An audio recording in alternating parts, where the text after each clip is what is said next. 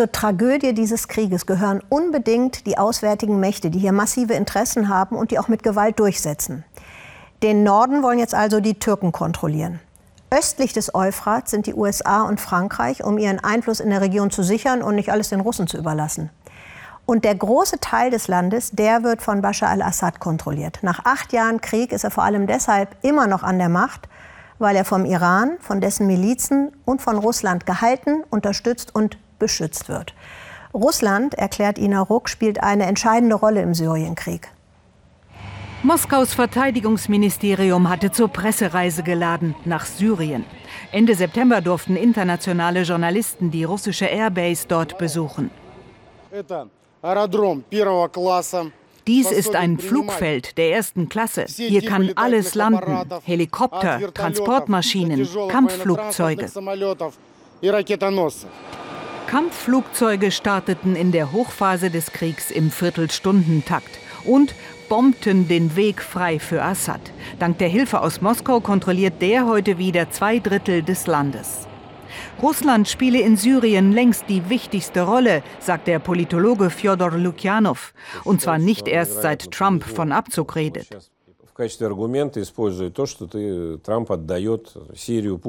In Washington behaupten Trumps Gegner jetzt, er habe Putin Syrien überlassen. Aber das ist eher Propaganda im Wahlkampf. Keiner hat Putin Syrien geschenkt. Er ist selbst dort reingegangen, als die Lage besonders schwierig war, hat viel riskiert und war erfolgreich. Ein verlassener US-Stützpunkt. Gleich nach Trumps Ankündigung zogen die ersten Soldaten ab. Dass sie sich komplett zurückziehen, glaubt man in Russland nicht.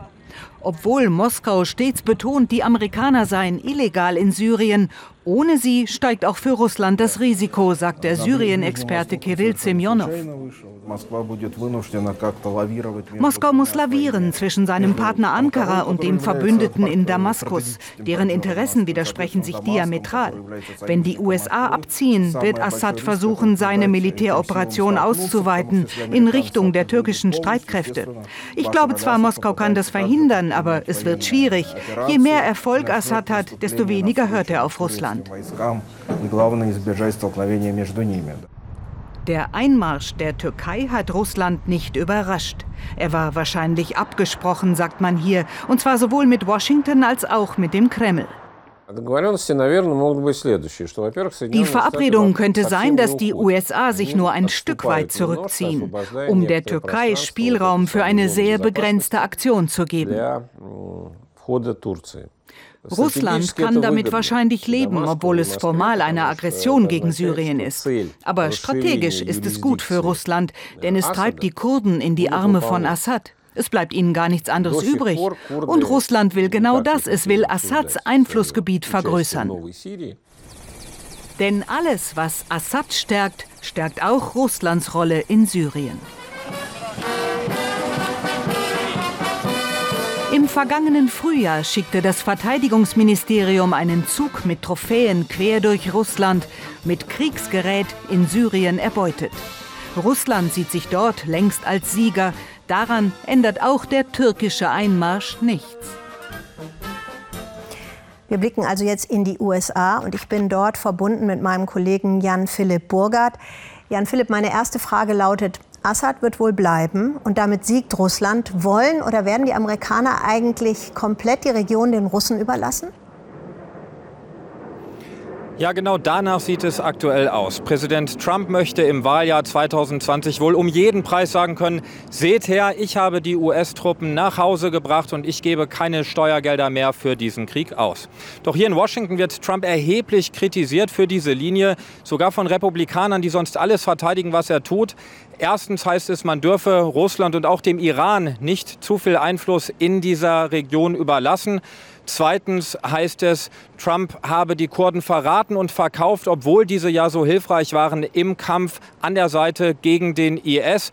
Und man hat einfach die große Sorge, dass man in Zukunft keine vergleichbaren Bündnispartner mehr finden wird, wenn die USA sich da gerade so undankbar und wenig verlässlich präsentieren. Und drittens nimmt man auch hier in Washington sehr genau wahr, dass inhaftierte IS-Kämpfer fliehen können, weil die Kurden eben nicht mehr für die Bewachung sorgen können. Jan Philipp, jetzt hat die Türkei ja wohl offensichtlich am Freitag Truppen des NATO-Partners USA beschossen. Man dachte ja bis dahin, die USA hätten tatsächlich alle abgezogen. Ist wohl nicht so. Wie viele US-Truppen sind denn eigentlich dort und was wird aus denen? Also US-Verteidigungsminister Esper hat heute erklärt, dass noch weniger als 1000 US-Soldaten in Nordsyrien sind.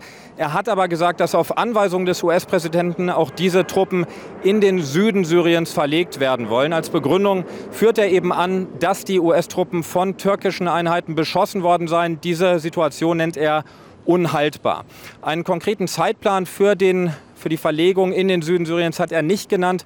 Aber fest steht wohl, dass eben die Türken, wenn sie keine Rücksicht mehr nehmen müssen auf amerikanische Truppen, dann noch aggressiver, noch rücksichtsloser gegen die Kurden vorgehen können.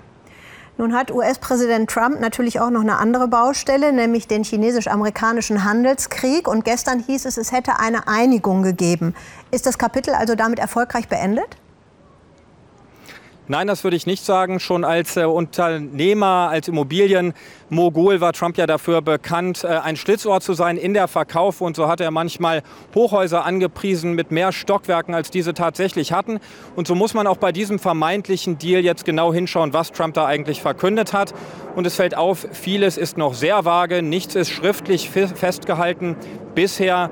Es heißt, die Chinesen würden mehr landwirtschaftliche Produkte aus den USA importieren wollen im Wert von 50 Milliarden Dollar. So sagt Trump das. Doch die chinesische Seite, die spricht lediglich davon, mehr landwirtschaftliche Produkte einführen zu wollen. Also kurzum, vieles ist da noch sehr offen und die Vergangenheit, auch die jüngere Vergangenheit zeigt, dass auf solche kurzen Phasen der Entspannung oft auch Rückschläge folgten und es erst dann richtig eskaliert ist und neue Zollrunden folgten. Insofern würde ich sagen, das ist jetzt zwar ein Waffenstillstand, aber die große Gefahr einer weiteren Eskalation in diesem Handelskonflikt zwischen den USA und China ist bei weitem noch nicht gebannt. Vielen Dank, Jan-Philipp Burgert in Washington.